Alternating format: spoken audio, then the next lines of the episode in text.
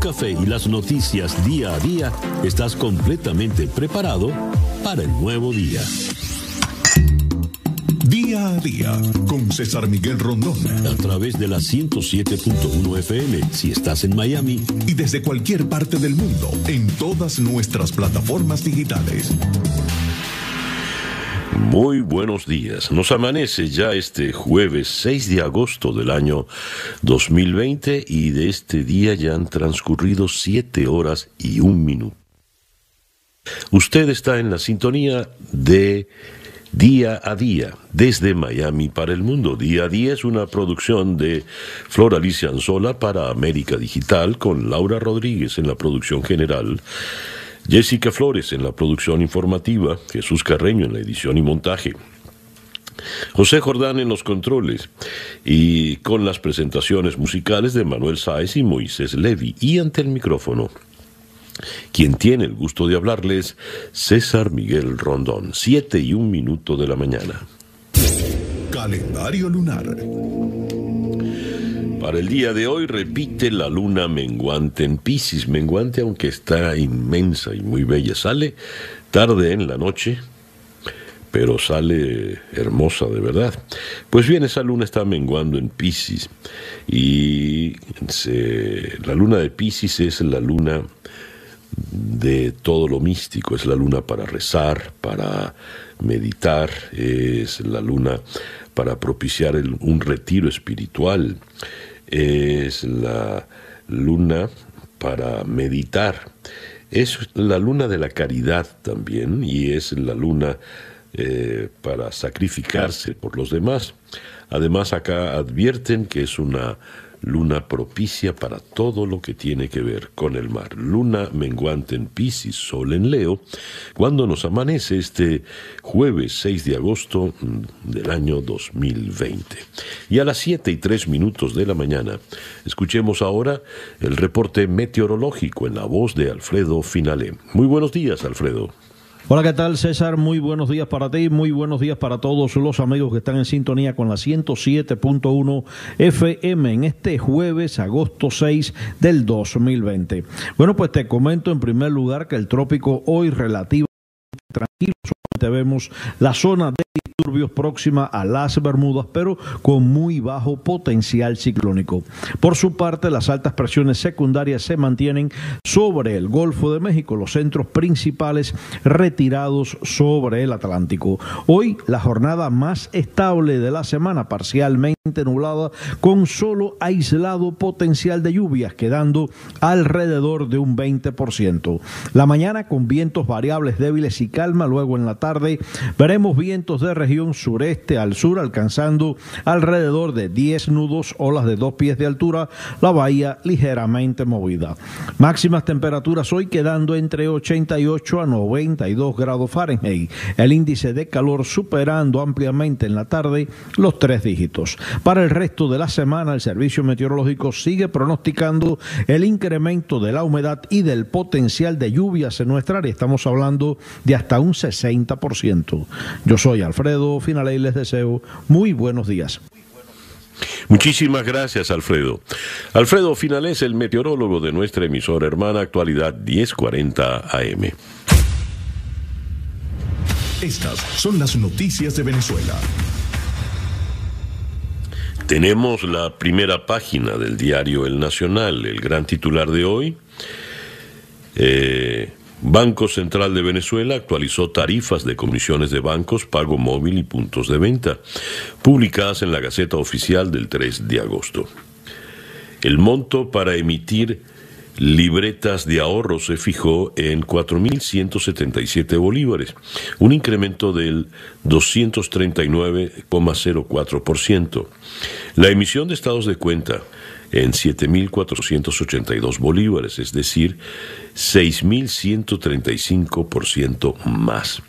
La cuota de mantenimiento de cuentas corrientes para personas jurídicas quedó en 949 bolívares.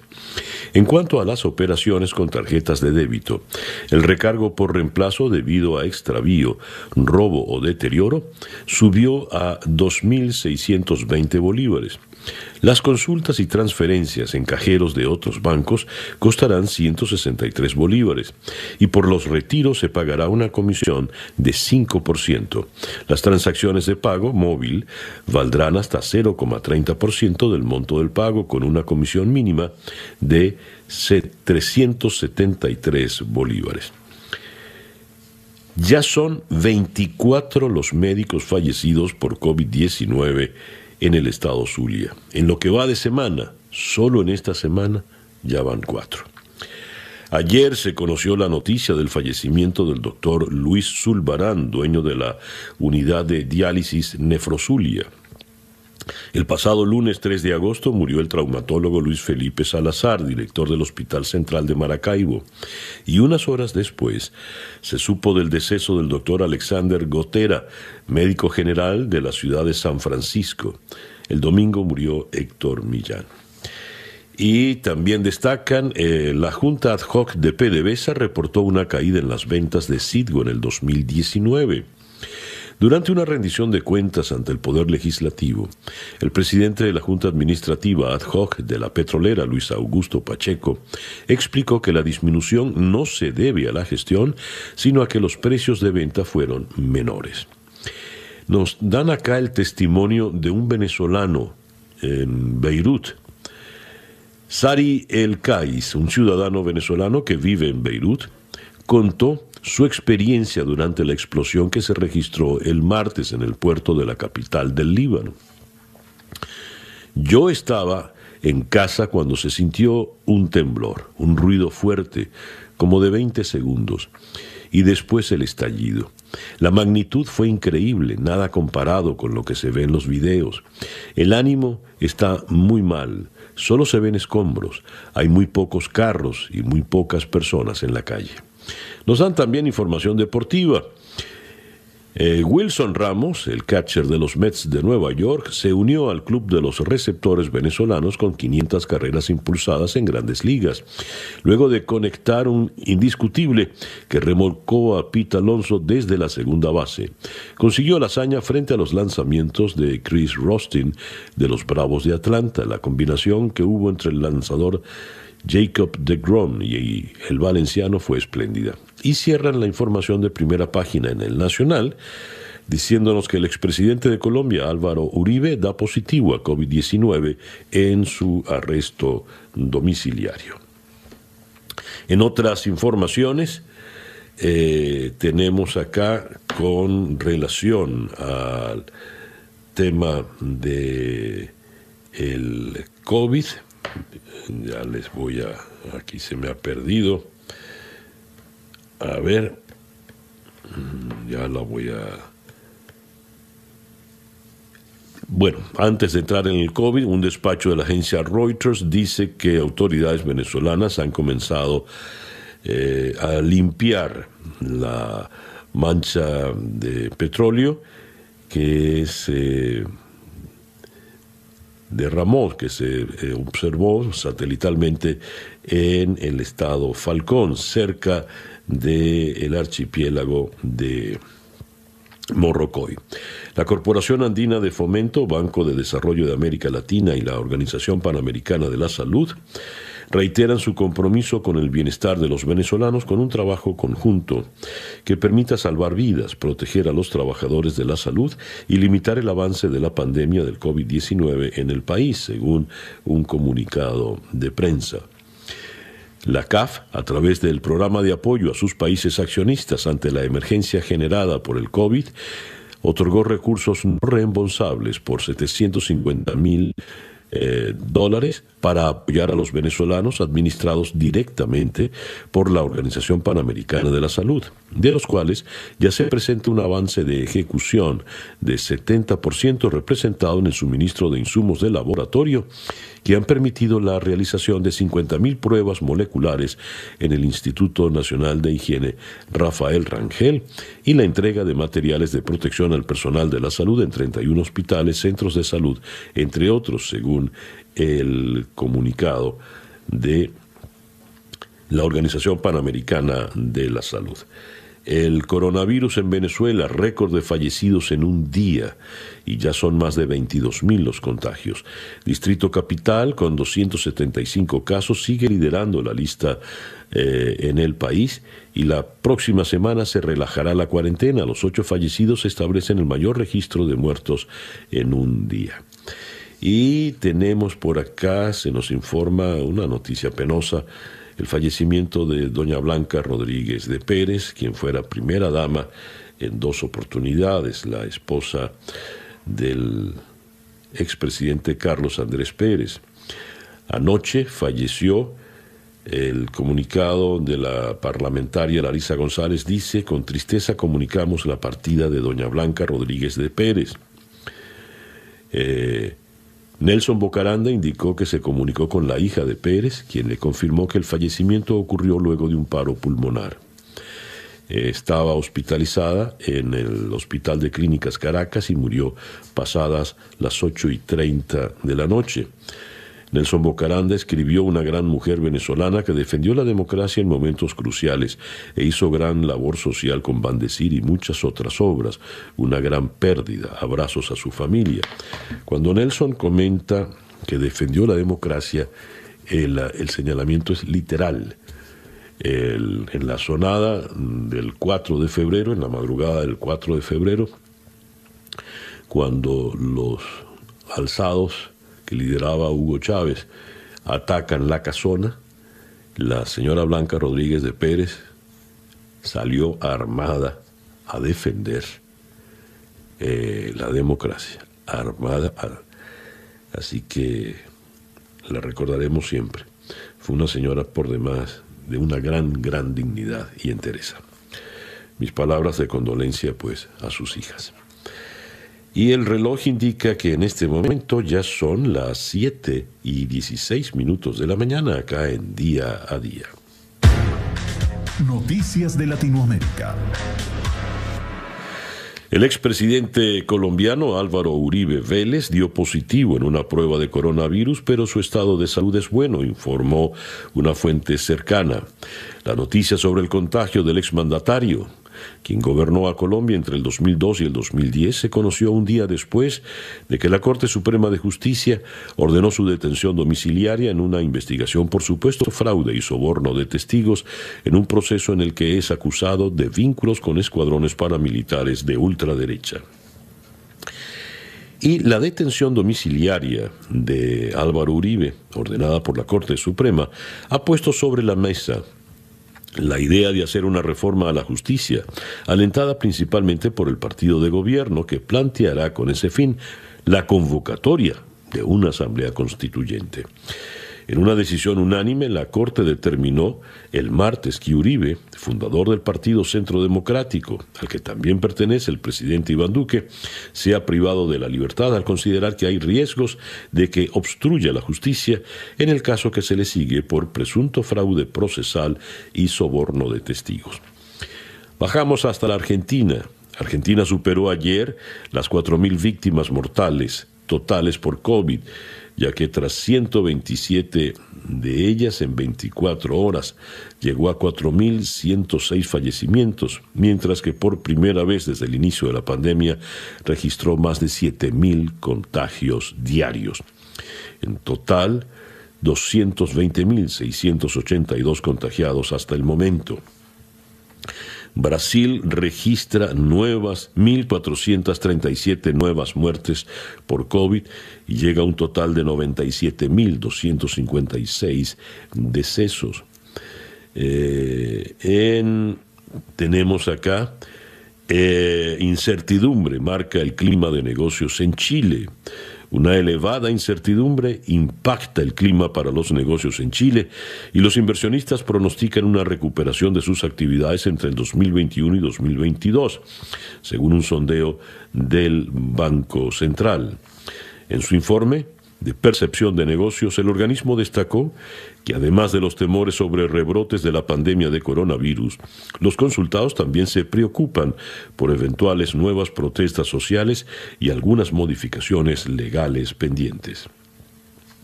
El jefe del Congreso peruano culpó al presidente Martín Vizcarra de la actual crisis política y del fracaso en la lucha contra el coronavirus en una nueva crispación entre poderes del Estado a menos de nueve meses de las elecciones generales. La crisis del gabinete es responsabilidad exclusiva del presidente Vizcarra porque él sabe del fracaso que vienen teniendo en el tema de salud y el tema económico, dijo Manuel Merino del Partido Acción Popular que tiene la mayor representación en el fragmentado Congreso opositor. Eh, tenemos también, en, siguiendo en el Perú, la esposa del expresidente Ollanta Humala, Nadine Heredia alude sufrir de hipertensión arterial, una condición médica que impediría su reclusión en prisión preventiva, tal como ha solicitado la fiscal Giovanna Mori en un plazo de 36 meses y que será resuelto el próximo viernes. Heredia afronta un pedido de prisión preventiva junto a los exministros Luis Castilla y Eliodoro Mayorga a raíz de su presunta participación en la concesión del gasoducto del sur a la empresa brasileña Odebrecht. Esto fue en el año 2014. Y el reloj indica que ya son las 7 y 20 minutos de la mañana. Escuchas día a día con César Miguel Rondón. Eh, nuestra agenda de hoy va a comenzar en Buenos Aires con eh, el analista Eduardo D'Alessio, director de la consultora D'Alessio. Eh, aunque Argentina logra un acuerdo para tratar de rescatar la economía, según el último estudio de esta consultora, ya no es el tema económico lo que más le preocupa a los argentinos, ahora es la inseguridad. De Buenos Aires vamos a subir a Caracas para conversar con el economista, director de Ecoanalíticas, Drubal Oliveros. ¿Qué está pasando con los dólares en Venezuela? ¿Cómo sobrevivir a la crisis?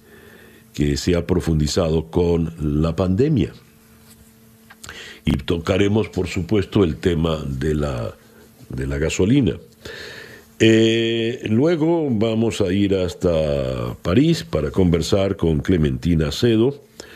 La doctora Cedo, socióloga de la UCAP, doctorada por la Universidad de Stanford, fue la directora general de la Oficina Internacional de, la UNESCO y ahora es la directora general, la rectora de Webster University en Ginebra.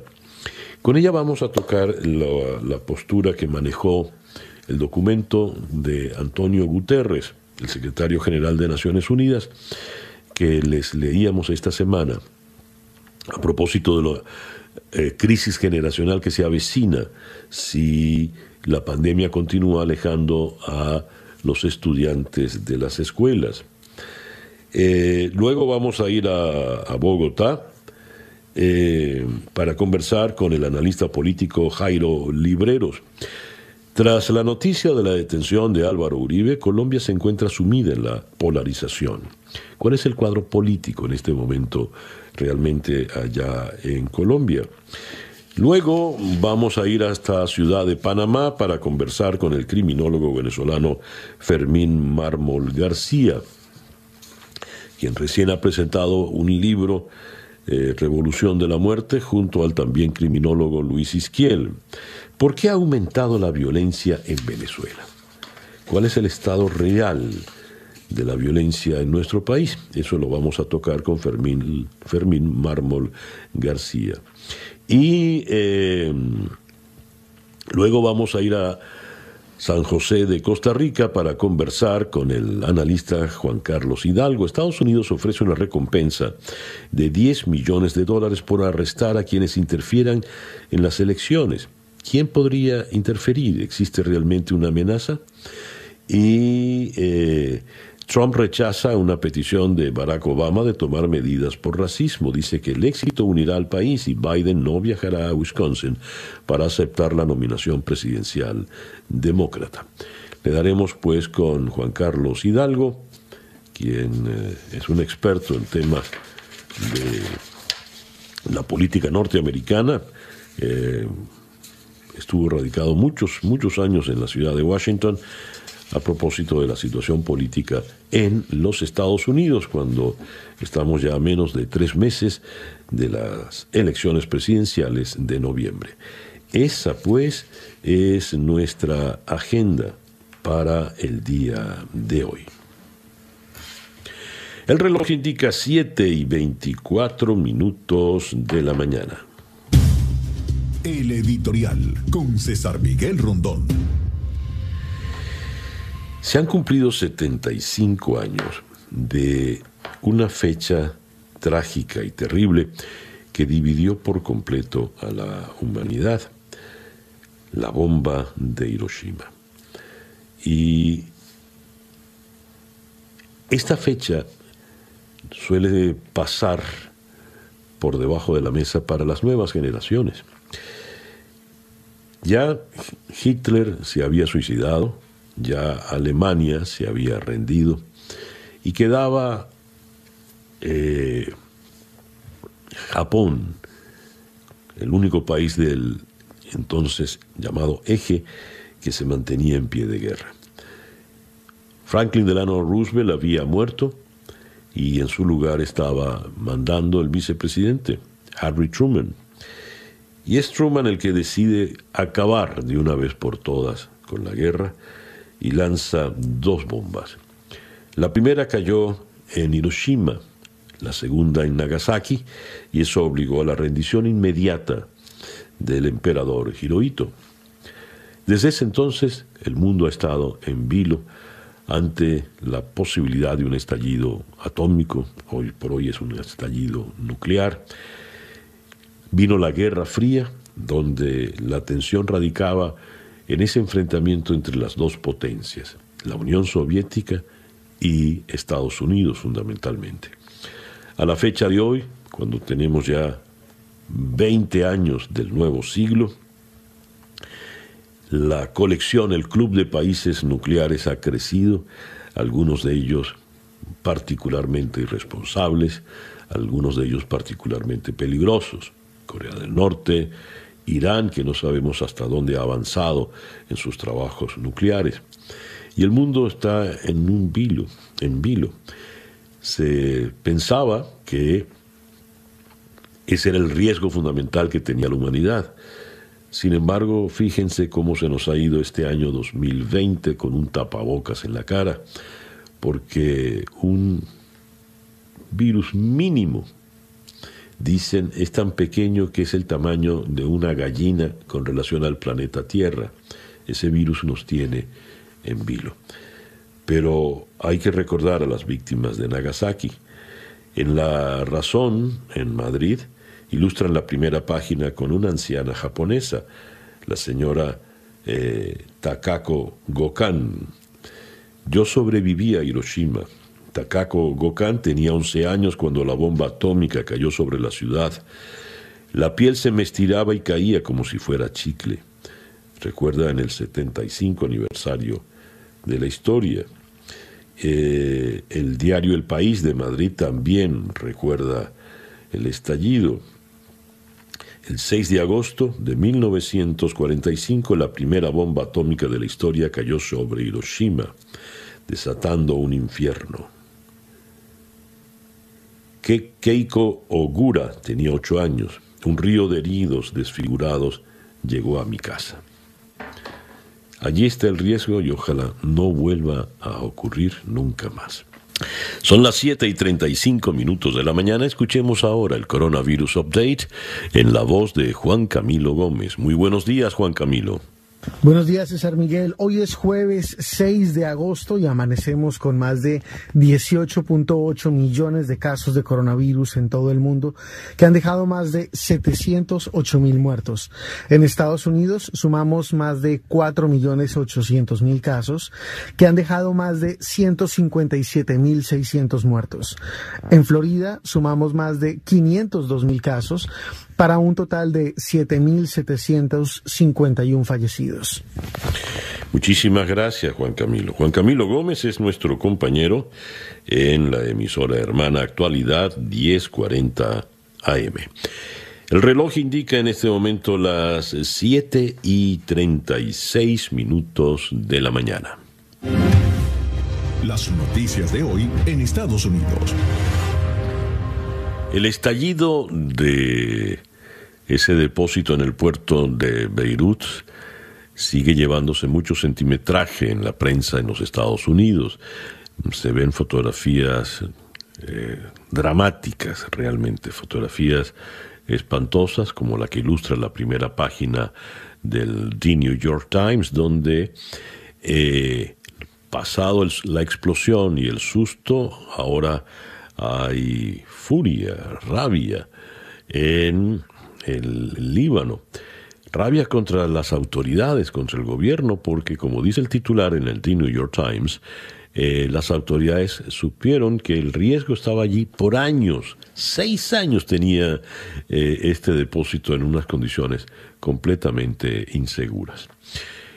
En, yendo ya a noticias eh, domésticas, perdón, siguiendo en el Medio Oriente, el New York Times destaca Estados Unidos examina las metas nucleares de los sauditas, eh, la habilidad que puedan tener para producir eh, eh, energía nuclear podría poner al reino saudita, sobre todo con este heredero peligroso, pues en el camino para armarse nuclearmente. Eh, ha, habido, dicen aquí, esfuerzos secretos entre los chinos y los sauditas. Eh, yendo ya a noticias domésticas, eh, Biden no irá al conclave del partido en Milwaukee para aceptar la nominación presidencial. La decisión de cancelar esta Convención Nacional Demócrata 90 días antes de la elección por recomendación de las eh, autoridades, de los médicos que rodean al candidato. Hay que cuidarle la salud, es la señal. Y ha fallecido Pete Hamill, un eh, eh, periodista muy aguerrido, Streetwise Writers, así le llamaban de la ciudad de Nueva York. Falleció a los 85 años. En eh, la primera página del Washington Post en esta mañana, por otra parte, eh, destacan acá el igual ilustran con fotografías de, de, los escombros en Beirut, pero en las noticias domésticas el discurso a la convención de aceptación de la nominación sigue generando polémica. Por una parte, Biden no va a ir a Wisconsin y el presidente Trump quiere utilizar la Casa Blanca para desde allí aceptar la nominación, pero esto no se lo permite la ley porque no puede utilizar la Casa Blanca para una causa partidista personal. Hablando del presidente Trump en un despacho de Associated Press, Facebook eliminó por primera vez en el día de ayer una publicación del presidente por violar su política contra propagar información falsa sobre el coronavirus. La publicación incluía un enlace a un video de Fox News en el que Trump dice que los niños son prácticamente inmunes al virus. Facebook dijo que el video incluye afirmaciones falsas de que un grupo de personas es inmune al COVID, lo que es una violación a nuestras políticas en torno a desinformación dañina sobre el COVID. Es la primera vez que Facebook elimina una publicación de Trump en lugar de etiquetarla, como lo ha hecho en ocasiones anteriores. Varios estudios sugieren, dice la nota de Associated Press, pero no comprueban que los niños son menos propensos a contagiarse en comparación con los adultos y que tienen más probabilidades de solo desarrollar síntomas leves. Pero esto no es lo mismo que ser prácticamente inmunes al virus.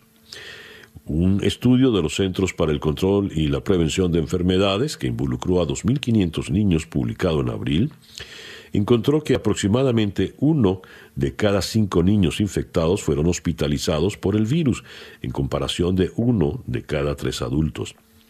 Sin embargo, tres pequeños eh, fallecieron. Y esto es con relación a Facebook. Pero leo también que Twitter bloquea la cuenta de campaña de Trump hasta que elimine un tweet con información errónea sobre el COVID-19. Es también diciendo que los niños son inmunes. No es la cuenta personal del presidente, es la cuenta de arroba Team Trump, eh, la cuenta de campaña del presidente y tiene que ver exactamente con la misma, la misma información. Eh, por otra parte, tenemos acá, eh, Trump plantea una orden ejecutiva de recortes de impuestos y desahucios en plena negociación de las ayudas económicas del Congreso. Estoy analizando una suspensión temporal del impuesto sobre la nómina, dijo el presidente en una conferencia de prensa en la que también planteó suspender los desahucios mediante orden ejecutiva y desbloquear las ayudas al desempleo durante la pandemia. A todas estas, republicanos y demócratas no logran acuerdo sobre el paquete de ayudas, pero dicen hay eh, acercamiento. Eh, la propuesta demócrata alcanza 3.400 millones, mientras que los republicanos proponen una ayuda total de 1.100 millones. Veremos. Y a todas estas, el doctor Fauci dice, no creo que vayamos a erradicar el coronavirus del planeta. El epidemiólogo afirma en una entrevista con la agencia Reuters que decenas de millones de dosis de vacunas podrían estar disponibles a principio del próximo año con un billón listo para finales del 2021, aunque ve poco probable que el virus se erradique. ¿Por qué? Porque dice Fauci es un virus de transmisión muy alta y no parece probable erradicarlo. Con la combinación de una buena vacuna y las medidas de salud públicas después del próximo año, el virus debería estar bajo control. ¿Eso qué significa? Que quedaremos siempre, tendremos que vivir de ahora en adelante con distancia social y tapabocas. Cierro la información de Estados Unidos con esta nota también sobre el presidente. Después de sugerir que fue por un ataque, ahora Trump afirma que nadie conoce el origen de la explosión en Beirut. Eh, ¿Cómo se puede decir accidente? Alguien dejó algunos dispositivos explosivos terribles y cosas por ahí, tal vez, quizás fue eso, quizás fue un ataque. Creo que nadie puede afirmar qué fue en este momento. Eso declaró Trump, modificando su primera versión sobre la explosión en Beirut, que ya ha dejado eh, casi 140 muertos. Eh, recuerden, la primera versión del presidente eh, fue que había sido un ataque y luego las autoridades libanesas dijeron exactamente lo contrario. El reloj indica 7 y 44 minutos de la mañana. La información del mundo día. La Comisión de Asuntos Internos de la Cámara de los Comunes en el Reino Unido ha señalado que se cometieron graves errores a la hora de aplicar la política de control fronterizo para frenar el coronavirus. Tal y como han indicado los diputados, la entrada del virus en el país podría haberse frenado si se hubieran impuesto antes medidas de cuarentena y restricción sobre aquellas personas que llegaran al país procedentes del exterior. En Francia, Emmanuel Macron interrumpió sus vacaciones eh, en la Costa Azul para visitar a una viuda anciana que vive sola en la cercana ciudad de Toulon. Eh, Macron realizó este gesto para poder acompañar eh, con... a ver, perdón, se me saltó acá la, la página para poder acompañar con una amable puesta en escena mediática su anuncio de una nueva ley que ampliará la seguridad social para atender mejor a un millón cien mil franceses, ochocientos mil ancianos y trescientos mil discapacitados que son dependientes y necesitan asistencia domiciliaria eh, cotidiana.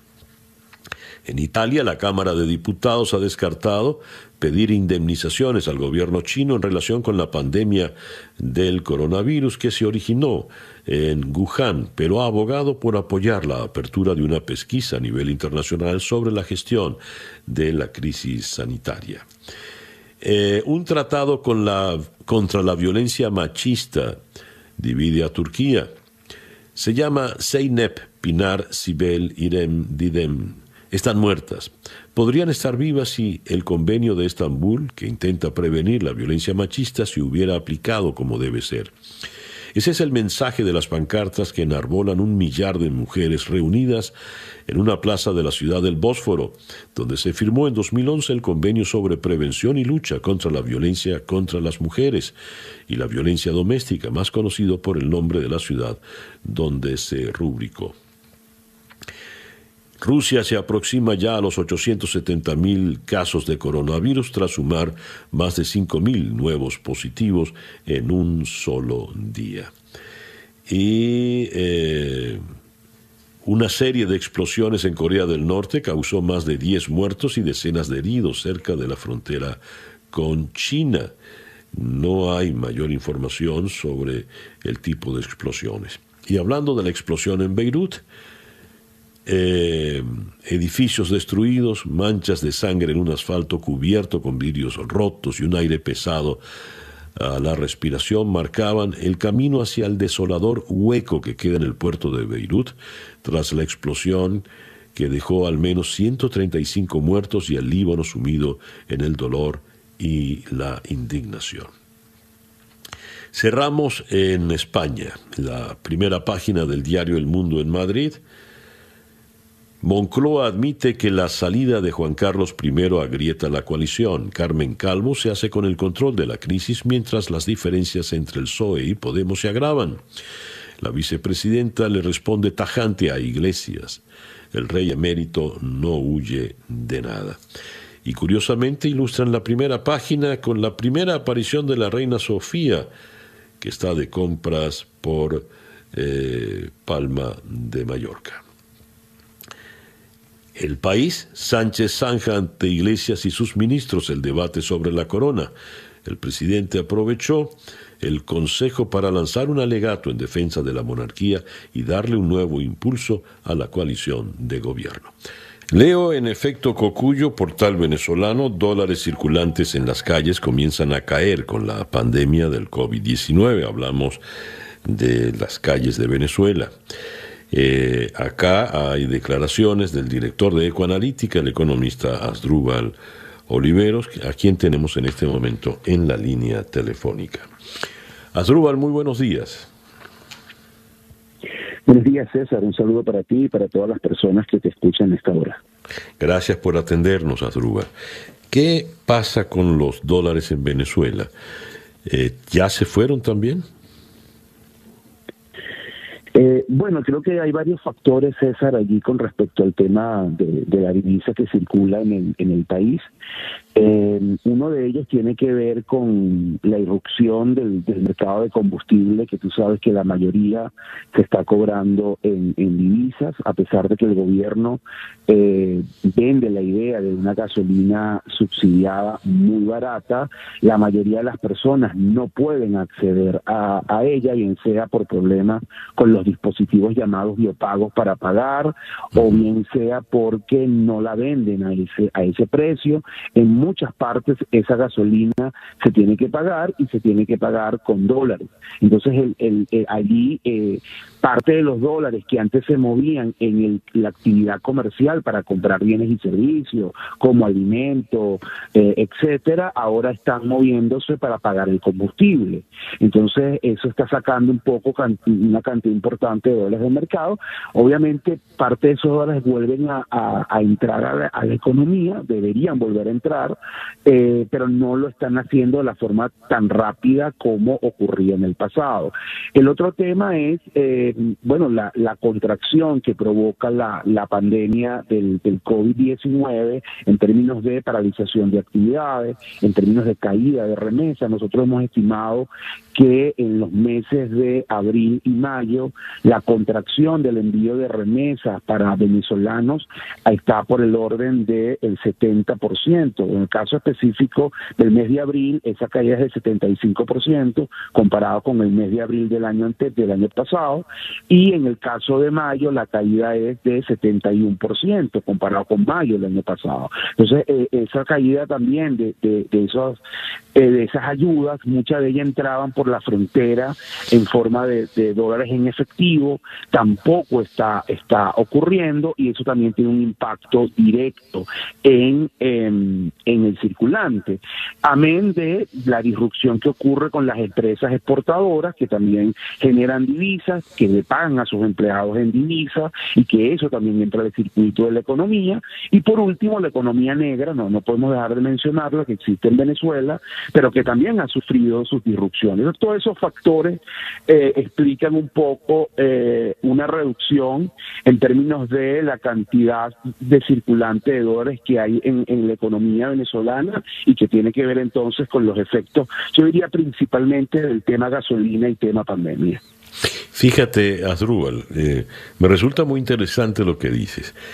La gente está gastando los dólares poniendo el combustible, poniendo gasolina. Es decir, no voy a comprar alimentos u otros artículos de primera necesidad porque voy a poner gasolina. Esa sería más o menos la conclusión. Bueno, hay una parte en, eh, que es así, César. Lo otro es que en Venezuela, fíjate que te voy a comentar algunos datos relevantes de una encuesta que nosotros hicimos hace unas semanas a 920 venezolanos de todos los estratos, encuesta telefónica. Un poco eh, lo que queríamos saber era eh, cuántos dólares tienen, preguntarle cuántos dólares tienen. Cuando mm, extrapolamos esos datos, nos da que la cantidad de dólares en efectivo que puede estar circulando en la economía es de 2.136 millones de dólares, es decir, en función de las respuestas que nos dio la gente puede estar subestimado. Algunos expertos dicen que sí, porque la gente nunca revela en realidad cuántos dólares tiene, siempre dice menos de lo que realmente tiene, pero bueno, es una aproximación. El año pasado, en el, en el estudio similar, nos dio 2.000, entre 2.500 y 2.700. Pero fíjate algo que es bien revelador el 5% de, de esos que contestaron eh, en promedio dicen tener 2.180 dólares cada uno en promedio, el 5%, pero el 95% restante dice tener 74,6 dólares cada uno. ¿Ves tú la gran brecha que existe entre una gran mayoría que aunque dice que tiene dólares, en realidad el 46% de los que entrevistamos nos dijeron que tenía dólares, pero de ese 46%, el 95%, para decirlo en números redondos, apenas tienen 75 dólares eh, cada uno mientras que un 5% tiene dos mil, más de dos mil dólares. Entonces, hay también una profunda desigualdad en el manejo de, los dólares en Venezuela, que por supuesto se manifiesta en la compra de bienes y servicios y en eso que tú señalas. En el caso del que tiene dos mil dólares, obviamente se está desprendiendo de una parte de los dólares para poder pagar la gasolina, le sigue quedando una cantidad importante, pero el que tiene solo 75 dólares, obviamente cuando, mientras continúa pagando la gasolina y si no está recibiendo pagos en divisas en la misma proporción, eso está, está cayendo. Entonces, efectivamente, hay una, digamos, insisto, una desigualdad muy profunda en el manejo de los dólares, para decirlo más coloquialmente. Hay muchos dólares en manos de una pequeña, muy pequeña minoría y más dólares en la, eh, y menos dólares en la mayoría de la gente. Entonces, eh, eh, esconde un espejismo el tema de la dolarización en el país. Esto, cuando hablamos de dólares, es porque evidentemente es la moneda de uso, porque el bolívar ya murió. Sí, efectivamente. En, el, último estudio que hicimos nosotros para las transacciones en Caracas, eh, 60% de los pagos en, los comercios principalmente se estaban haciendo con, con, con, con dólares y, una menor cantidad de euros, pero principalmente dólares. Eh, efectivamente, el bolívar está siendo desplazado por... Eh, digamos, por, por los dólares, sobre todo en el comercio en el eslabón final de la cadena. Se sigue usando todavía muchos bolívares para pagos de proveedores, las grandes empresas que están en Venezuela, empresas que obviamente tienen que cumplir con compromisos formales frente al Estado, pago de impuestos, exfacturación, que se cuidan mucho de esto porque tienen robustos procesos, robustos gobiernos corporativos, les cuesta mucho trabajar con, con dólares porque no está del todo claro la forma como pueden facturar, etcétera, y eso los lleva a seguir trabajando en bolívares. Pero cuando llega al eslabón final de la cadena, me refiero es, las personas van a un supermercado, van a una farmacia y van a comprar algo, efectivamente allí el, el volumen de pagos en dólares es creciente. Adrúbal, muchísimas gracias por atendernos en la mañana de hoy. No, a ti César, feliz día. El economista Asdrúbal Oliveros, director de la empresa Ecoanalítica desde la ciudad de Caracas. Leo esta información. La inseguridad es la principal preocupación de los argentinos, según un estudio de la consultora D'Alessio Irol. La inseguridad encabeza el ranking luego de mucho tiempo. Le siguen la inflación y las consecuencias económicas de la pandemia. ¿Qué ha pasado en la Argentina para que sea la inseguridad la principal angustia? Vamos hasta Buenos Aires y consultamos directamente con Eduardo D'Alessio, quien es el director precisamente de la consultora D'Alessio Irol. Eduardo, muy buenos días, gracias por atendernos. No, muy buenos días, gracias a ustedes y buen día a Miami. A ver, ¿qué ha ocurrido en la Argentina para que se dé un cambio tan tan, tan dramático, eh, en medio de una incertidumbre tan fuerte como la que ha provocado la pandemia, con la inflación creciente, ¿es la inseguridad la principal angustia de los argentinos? ¿Cómo se explica esto? Bueno, ha sido un lento crecimiento, las diferencias con los otros factores es relativamente chico, pero llama mucho la atención que mientras otros factores, por ejemplo, el temor al contagio, han ido disminuyendo conforme parte del tiempo, el de la inseguridad va subiendo.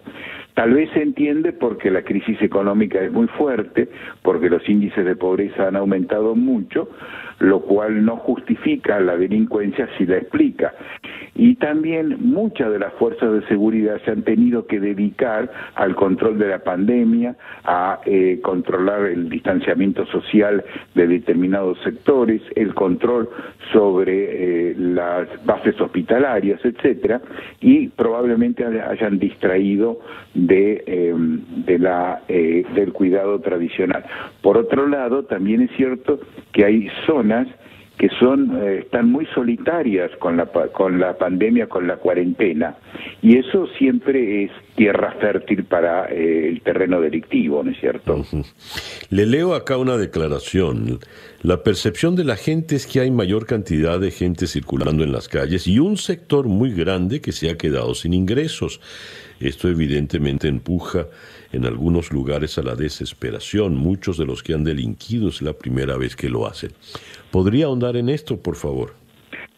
Bueno, yo le he escuchado esa afirmación, no sé qué base estadística tiene, eh, cuántos son realmente y si eso es estadísticamente significativo.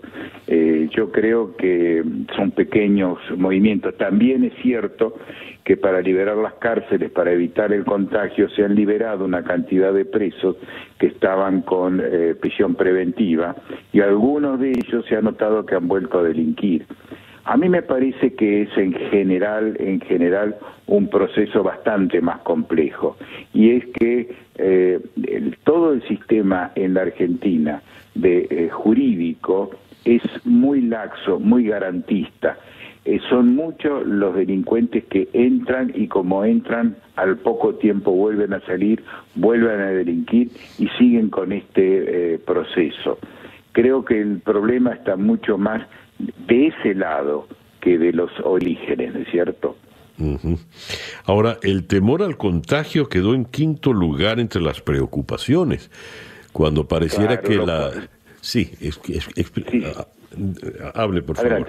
Sí, no, no, dígame no, que echa un poco por tierra la afirmación de que la, la, inseguridad es un problema porque los medios están mostrando, ahora que hay cámaras de seguridad en todos lados, eh, impresiona ver una motocicleta que tira a una persona al suelo para quitarle un celular o que entra rompiendo los cristales de un comercio, eh, etcétera. Entonces hay por televisión que se ve la inseguridad, pero mucho más se ve los problemas de la pandemia, el coronavirus, las estadísticas mundiales, los féretros, etcétera. Con lo cual yo no creo que sea un problema de comunicación, sino más bien un problema de cuánto le pega a cada uno la mayor parte de la gente cree que puede ser víctima de un robo en la calle, pero no cree que se contagie por el del coronavirus.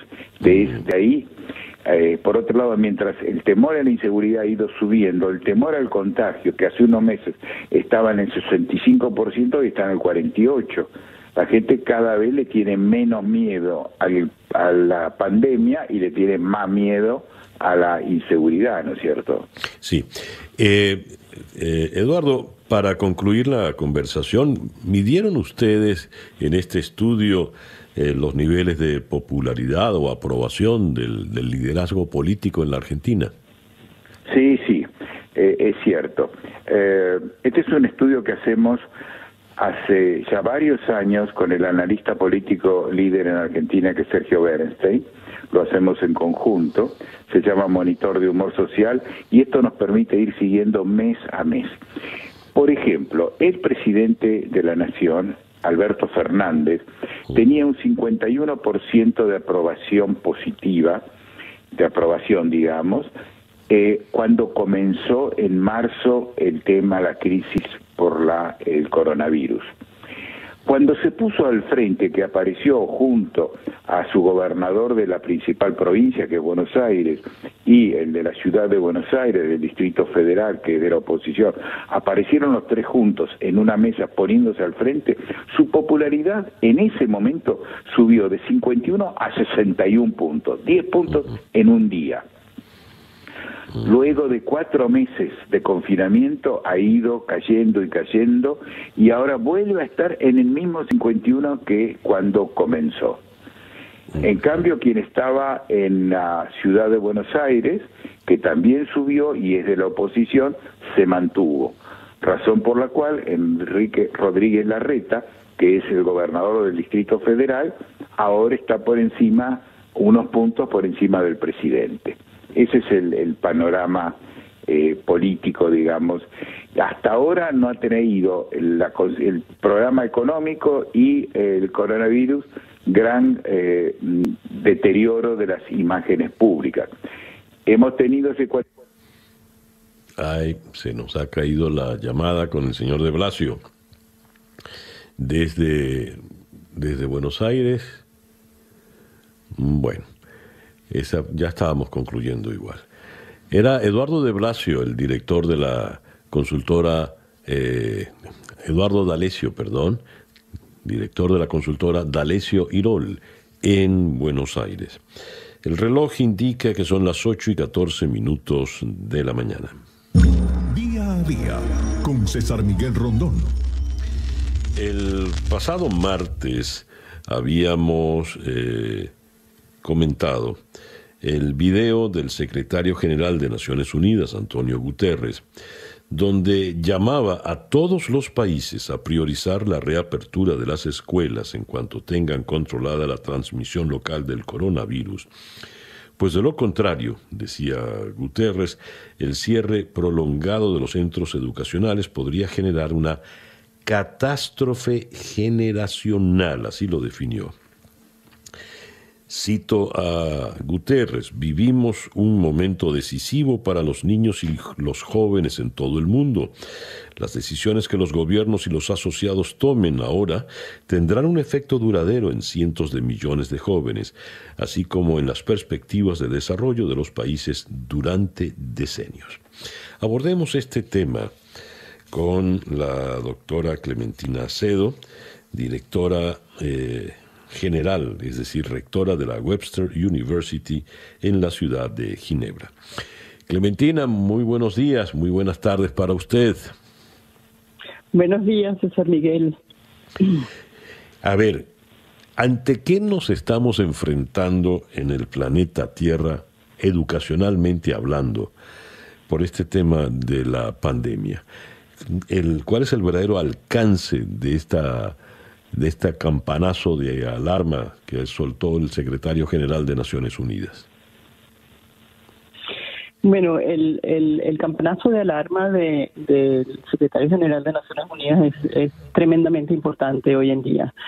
la, la, ya hay un problema grande de acceso a la educación para las poblaciones más pobres en, los países en vías de desarrollo y esta pandemia va simplemente a exacerbar las diferencias, ¿no? Em, por, por, lo tanto, estoy de acuerdo con él que en el momento en que se hayan controlado a nivel local, aun cuando haya que tomar medidas de distanciamiento, hay que prioritar, prioritar poner como prioridad el retorno a la escuela, especialmente de los niños menores de edad, ah, de los niños que, que están en, en, en, preescolar, uh, primaria, secundaria. Eh, el problema aquí es que no la, la, la, educación a distancia es difícil para estas edades, es difícil también en términos de no tener realmente cobertura o no tener eh, la, computadora, no tener toda la tecnología necesaria, especialmente para, para, para estudiantes de bajos recursos, ¿no? Eh, también en, en zonas rurales, en, entonces, el, el acceso a la escuela es esencial. Por otra parte, se había hecho un tremendo esfuerzo en distintos países y el ejemplo de países latinoamericanos es, es, bueno uh, con respecto, por ejemplo, trans, transferencias monetarias a la familia para que los niños vayan a la escuela. Esto cae totalmente en estos meses de pandemia. Así que estamos hablando de por lo menos cinco meses ahora y posiblemente cuatro meses más, nueve meses en un año, es realmente perder el curso. Cuando el secretario general dice eh, una catástrofe generacional, ¿cómo debemos entender ese concepto de catástrofe generacional? Bueno, yo espero a que no llegue a tanto, pero sí puede, puede serlo. O sea, esto implica el, el, el, no acceso a la educación en muchos casos, cuando esto ya estaba más o menos solventado, si se quiere, ¿no? Eh, el peligro con, con, con, no tener acceso por un tiempo prolongado, y yo estoy hablando sobre todo de, de poblaciones vulnerables, más vulnerables, es que los niños probablemente no regresen a la escuela. El énfasis que los gobiernos hacen para, para atraer a los niños a la escuela, para atraer eh, eh, se puede perder. Y se puede perder también porque las familias entran en unos problemas ah, tremendos desde el punto de vista financiero que no les va a, tener un incentivo para enviar a los niños a la escuela, pero quizás el incentivo de ser para enviarlos a trabajar. El, esto es complicado a todos a todos los niveles y sobre todo en situaciones de mayor pobreza. Pero si uno ve, por ejemplo, lo que ha pasado en estos meses, aún en Europa, en, Estados Unidos, en, América Latina, en sitios que donde, donde hay mucha más estabilidad desde el punto de vista educativo, es muy complicado para los padres trabajar y tener a los niños en la casa y esto inclusive ser parte de, tomar el rol de maestro. Esto en casos en que las familias tienen inclusive o sea tienen recursos tienen acceso a, a, a, la, posibilidad de un, de un estudio en línea. Eh, con lo cual en general sí afecta a todos. Uh, yo creo que hay que hacer que hay que ser creativos nuevamente, que hay que pensar en qué programas han funcionado uh, para atraer eh, niños a, la escuela. Eh, si uno piensa, por ejemplo, hubo, hubo experiencias interesantes en América Latina uh, utilizando la radio. En el caso de, de, de Honduras, El Salvador, uh, Venezuela inclusive había un programa importante de matemáticas que se hacía por radio. Eh, activar este tipo de, programas va a ser muy importante para las poblaciones eh, en, en, dificultades, dificultades económicas, para poblaciones marginales y eh, rurales. ¿Cómo queda esa población mayoritaria? eh, marginal que tiene dificultades eh, de suyo para ir a la escuela ahora que no pueden ir a esa escuela? Perdón. Es decir, la, las mayorías, en, por ejemplo, en América Latina, en, en, el África, tienen dificultades, tienen una educación eh, no óptima, yendo a la escuela. No pueden ir con frecuencia y hay dificultades de todo tipo. Ahora que no pueden ir a la escuela, ¿cómo van a quedar? ¿Cómo, será el rezago educativo de estas grandes mayorías marginales, como usted la define? Sí, bueno, el rezago va a ser mucho mayor. Estamos hablando de, una pérdida de en este momento de, un año completo. Ah, por ejemplo, hoy en eh, hoy eh, salió una noticia interesante de Kenia en que dicen que van a anular el año académico, van a cerrar el año la escuela por todo el año eh, a todos los niveles y que van a considerar que los estudiantes tienen que repetir el año. Eh, es, el, único país que hasta ahora he visto que ha hecho eso, ah, en el sentido de que están reconociendo que, que, que, los niños no han podido adquirir las competencias necesarias para este año académico. Clementina, muchísimas gracias pues por atendernos en la mañana de hoy. Muchas gracias también por buscarme hasta estando tan lejos. bueno, es que nos interesaba muchísimo, muchísimo su opinión. Muchas gracias. Mm, de nada, muchas gracias a ti. Hasta luego.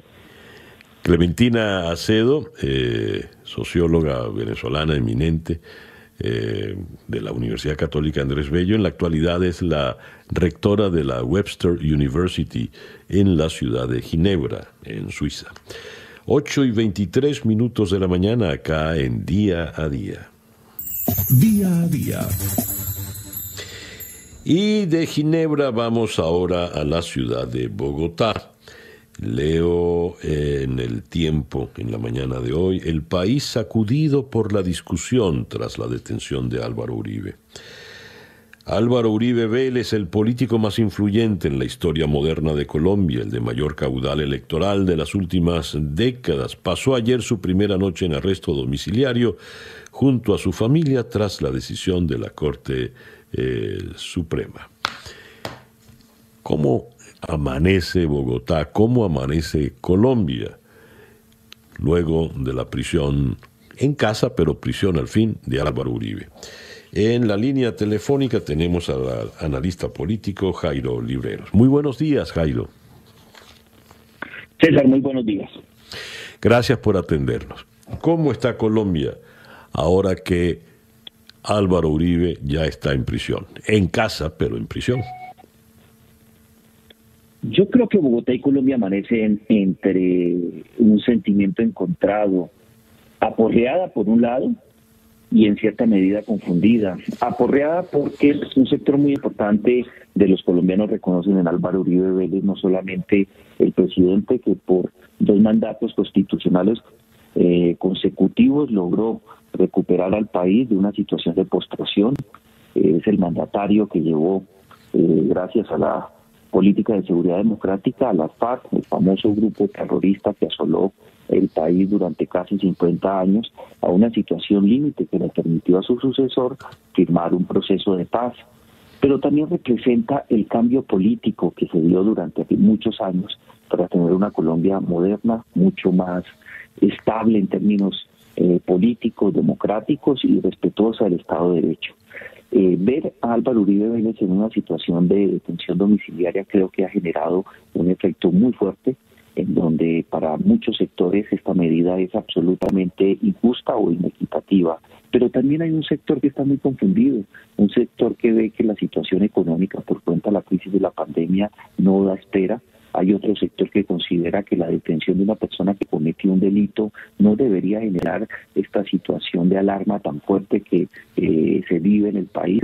Es un sector que solamente quiere salir adelante, que quiere tener la oportunidad de realizar sus proyectos personales o profesionales o laborales, como tú quieras denominarlo. En cierta medida lo que te quiero decir es que el país amanece polarizado, no solamente en términos políticos, sino especialmente en términos sociales. No sabemos para muchos qué es lo que viene en los próximos meses y quizás años. A ver, eh, ayer conversábamos con el abogado de Álvaro Uribe y él partía fundamentalmente de la consideración de que no hay pruebas y no hay pruebas porque no hay delito. Para Colombia, ¿cuál es el delito real de Álvaro Uribe? Si tú, eh, si una respuesta eminentemente política y social, la respuesta es clara y precisa. El gran delito de Álvaro Uribe Vélez fue recuperar el país y postrar a las FARC en una situación crítica que lo obligó a tener que sentarse a negociar un proceso de paz. El gran delito que le cobran a Álvaro Uribe Vélez es haber transformado la política eh, colombiana y haber fortalecido el Estado. Eso en términos sociales y políticos. Pero si lo miramos en términos, términos eminentemente judiciales, eh, lo que la acusación en contra de Álvaro Uribe no es menor, está relacionada con la manipulación de testigos y el fraude procesal. Eh, actualmente no sé si existen las pruebas suficientes para ello. Hay que tener en cuenta que la providencia que eh, eh, establece no solamente la detención domiciliaria, sino lo que viene en la acusación es una providencia de casi mil páginas y yo creo que menos del cero, menos del 1% de los colombianos se ha leído mil páginas de la Corte Suprema de Justicia. Ya. Y ahora el detalle, ya para cerrar, eh, Jairo, el detalle del coronavirus. Tiene coronavirus eh, el presidente Uribe, que ya es un hombre cercano a los 70 años, ¿no? Así es, 68 años recién cumplidos. Ayer se confirmó que eh, resultó positivo él y sus hijos por este drama entra en 14 días de cuarentena que no van a tener importancia en términos de libertad porque igualmente va a estar recluido en su en el domicilio que él escoja, no está claro si va a quedar en su finca, en el Guérrimo, o va a ir a una población cercana a ciudad de Medellín, donde también tiene eh, un lugar eh, de habitación. Yo creo que en estos momentos eh, difícilmente tú puedes encontrar una diferencia entre tener una detención domiciliaria, no solamente en Colombia, sino en muchos lugares del mundo, y estar eh, encerrados, como es mi caso o muchas otras personas que por cuenta de la pandemia tenemos que conservar unas medidas sanitarias muy fuertes.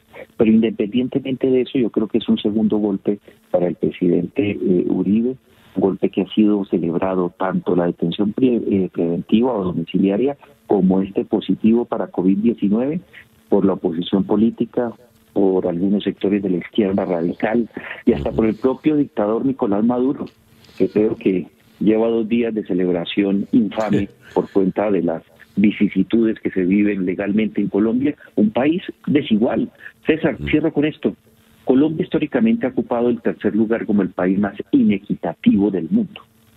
No es gratuito que estas cosas pasen en el país en términos judiciales. Los miembros de la FARC, los grandes líderes del terrorismo, hoy día ocupan 10 curules en el Congreso de la República. Y el hombre que llevó a Colombia un situal de respeto internacional, que ha luchado por contener las dictaduras del continente, termina preso en su propia casa. En su propia casa. Ya. Jairo, muchísimas gracias por eh, concedernos estos minutos en la mañana de hoy. César, para mí es un gusto. Feliz día. Gracias. Jairo Libreros, analista político desde la ciudad de Bogotá. Leo este tuit. Eventos viralizados en redes sociales y estudios de ONGs indican que el maltrato a los más vulnerables, niños, mujeres, tercera edad, aumentó y prueba el galopante primitivismo. Otro tuit. Sicariatos, ajusticiamientos, linchamientos, femicidios, maltrato infantil y a personas de la tercera edad son fenómenos típicos de países sumergidos en el desmontaje institucional y a su vez en la acelerada instauración del primitivismo. Ambos tweets son del criminólogo venezolano Fermín Mármol García. Vamos hasta la ciudad de Panamá para conversar con él. Fermín, muy buenos días. César Miguel, muy buenos días. Un placer estar contigo y con tu equipo. Fermín, eh, esto que escribes sobre la situación venezolana y la violencia y la delincuencia En estos dos tweets utilizas eh, la palabra primitivismo. ¿Qué entendemos por primitivismo cuando hablamos del crimen? Primitivismo, César Miguel, es la materialización social de un retroceso, de el desmoronamiento de la República. Y Venezuela lamentablemente tiene los tres tipos de primitivismo moderno. Un primitivismo institucional. En Venezuela las instituciones no están para resolver los problemas cotidianos de los ciudadanos. En Venezuela las instituciones no son parte de la solución. En Venezuela las instituciones son la traba, es parte de la filosofía del Estado comunal, es parte de la filosofía de un proyecto político que se encargó, insistimos, en desmontar los conceptos de república, democracia y libertad. Pero por otro lado, César Miguel, tenemos un primitivismo criminal.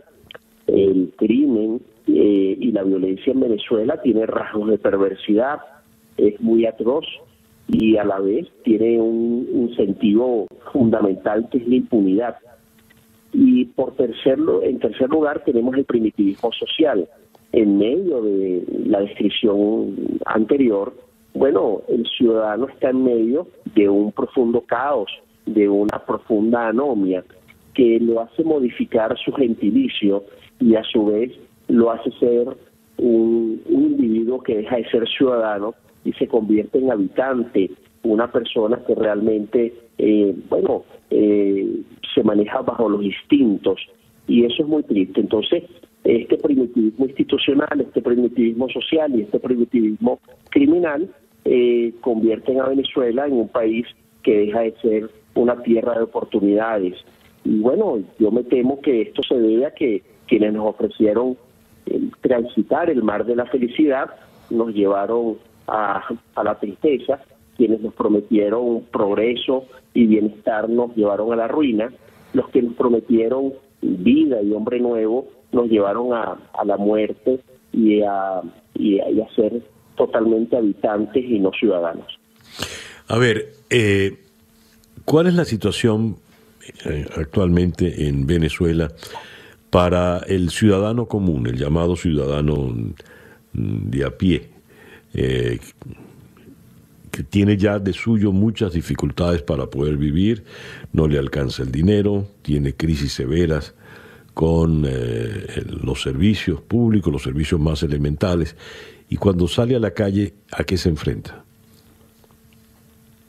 Sí, tenemos a un venezolano eh, que mayoritariamente está haciendo todo lo posible por adaptarse a la tragedia adaptarse al accidente histórico, pero en ese en esa adaptación está realmente sumergido en, la desesperanza, en la depresión, en la decepción y en, la no confianza. Eh, todos los indicadores eh, que hace 15 años nos convertían eh, en ciudadanos del mundo felices, hoy estamos dentro de los ciudadanos del mundo más tristes, eh, indicadores, ese Miguel nos, nos, señalan esta realidad, cómo aumentó el suicidio en Venezuela, para poner un ejemplo, o cómo aumentó la desconfianza. Eh, y yo creo que estamos ante un venezolano que realmente eh, está sumergido en los problemas fisiológicos, aquellos que habló el psicólogo Abraham Maslow en su pirámide en el siglo XX. Yo creo que estamos sumergidos en atender problemas fisiológicos y eso es muy triste para eh, personas que estamos transitando la segunda década del siglo XXI. Deberíamos estar en una etapa de, realización en esa pirámide. Hoy estamos pendientes de el agua, el alimento, la medicina, el comer. Eh, honestamente, eh, el rezago que tenemos en el hemisferio es, no se puede entender y es muy triste estar en sumergidos a, una adaptación para sobrevivir. Mencionaste que el venezolano había perdido hasta el gentilicio, su manera de ser, de, de comportarse, lo que lo había caracterizado por generaciones. Eh, ¿Este proceso es de alguna forma reversible? ¿Puede erradicarse ese, espíritu violento, salvaje, perverso, criminal. Sí, evidentemente que eh, vamos a necesitar transitar un camino de mucha siembra de valores, eh, desmontar los antivalores eh, que hoy día se sembraron durante dos décadas, que como sabemos el concepto generación, el consenso es que se trate de 20 años. Tenemos una generación completa de siembra de unos conceptos de vida nada alentadores, ¿no? y, y realmente nos va pero tenemos una buena noticia. También en la modernidad, eh, el inyectar educación, el, inyectar cultura puede ser un poco más rápido. Tenemos muchas redes sociales, tenemos distintos medios de comunicación social que a través de una campaña sostenida y una campaña muy robusta eh, pudiéramos este, empezar a volver a sembrar para que germine eh, eso que ya está innato en nosotros. Eh, pero va a ser un, proceso un tanto doloroso y costoso, pero bien vale la pena que, que los, los, líderes del país, tanto del sector público como del sector privado, eh, así como también los del ámbito social eh, puedan este, predicar con el debido ejemplo, eh, dando este, muestras de convivencia ciudadana, de buenas costumbres y sobre todo respeto a la ley. Sí se puede evidentemente revertir mm, esta mala siembra. Fermín, muchas gracias por atendernos en esta mañana.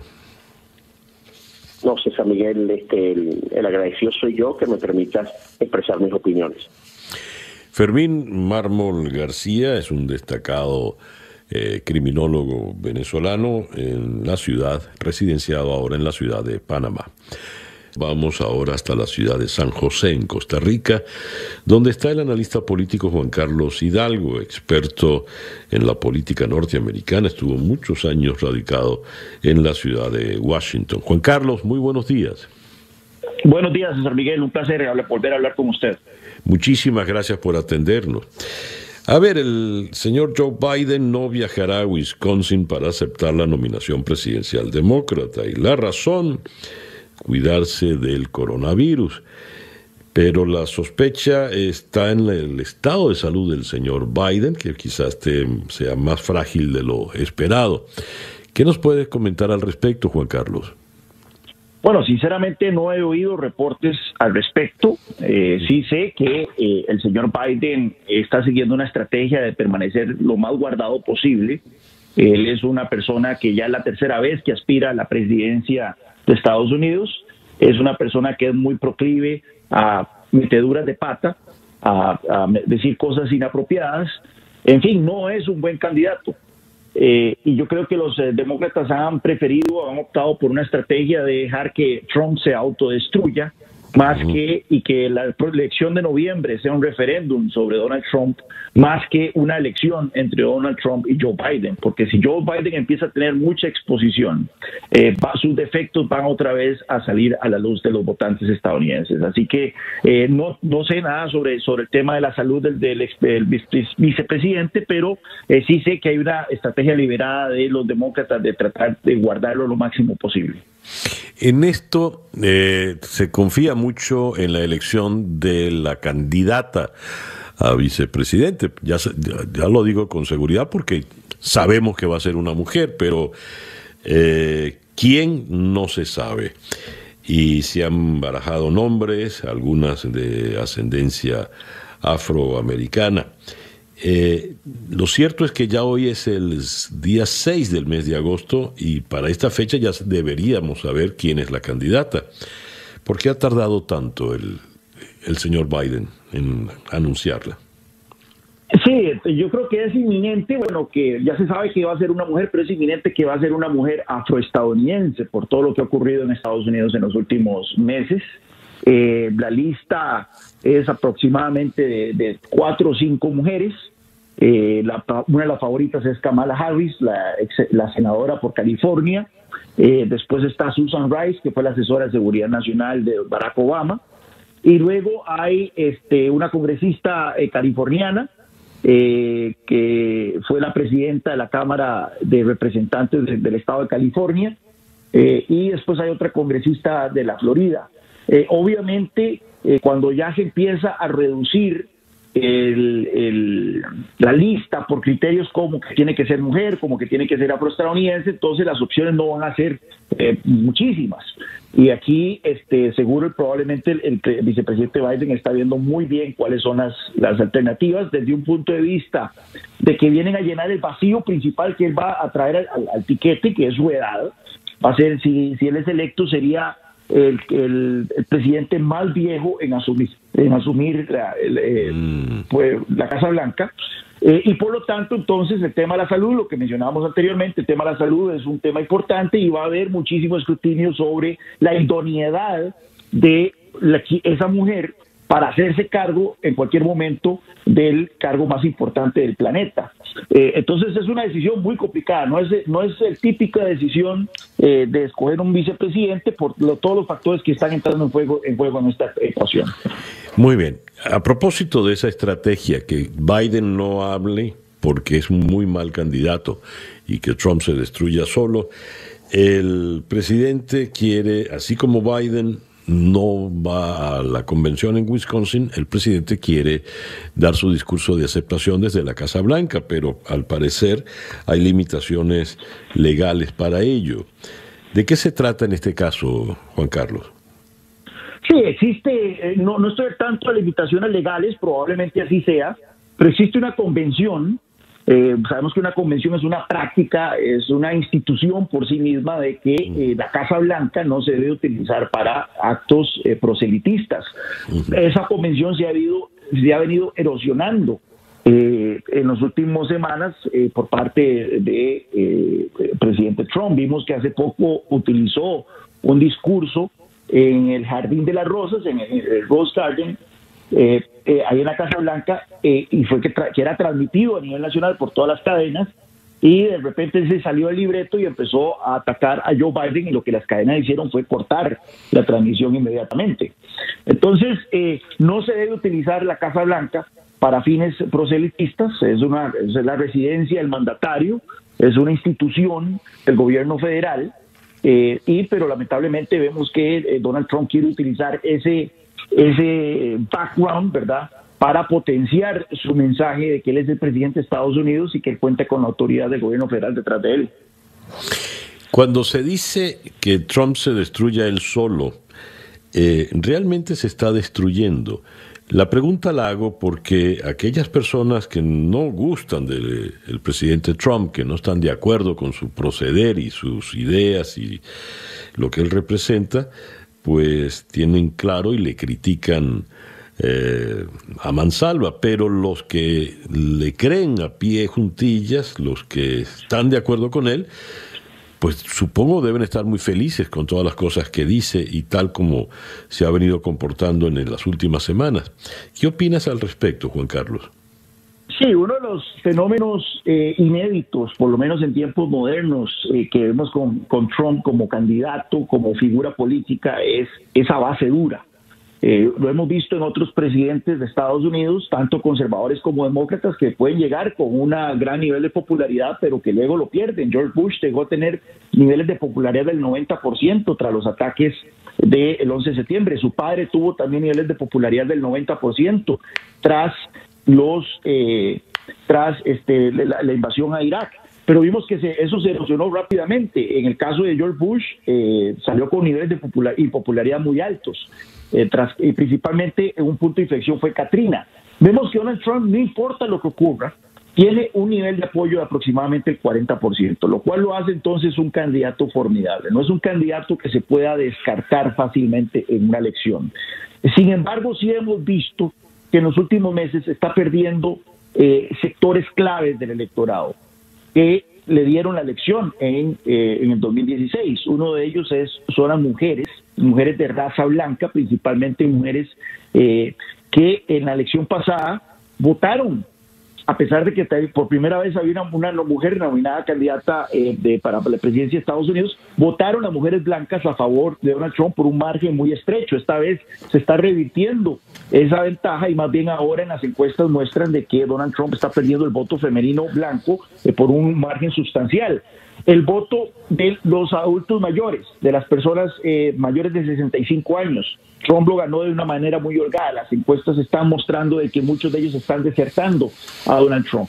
Entonces, estos electorados claves Recordemos de que él ganó por la mínima en la elección pasada. Estos, estos electorados claves lo están desertando según las encuestas y eso hace entonces pensar de que efectivamente algo ha ocurrido en los últimos meses que está haciendo que el presidente Trump pierda apoyo y que llegue entonces a esta elección de noviembre eh, con una situación mucho más desfavorable de la que tenía hace cuatro años.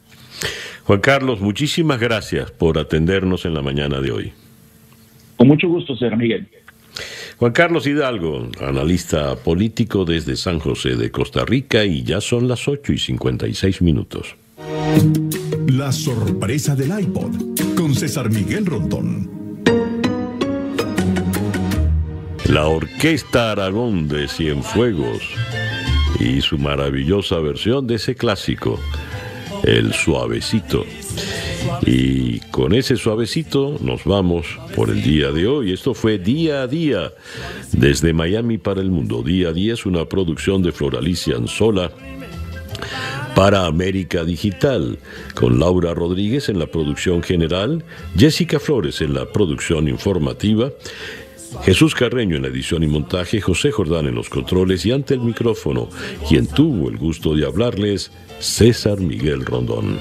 Ese son de Ignacio Piñeiro se estrenó en la Feria de Sevilla en 1927 y allí esos versos de la linda sevillana. Y a las 8 y muchísimas gracias pues por permitirnos estar allí y a las 8 y 58 para variar, Barbarita. Gosh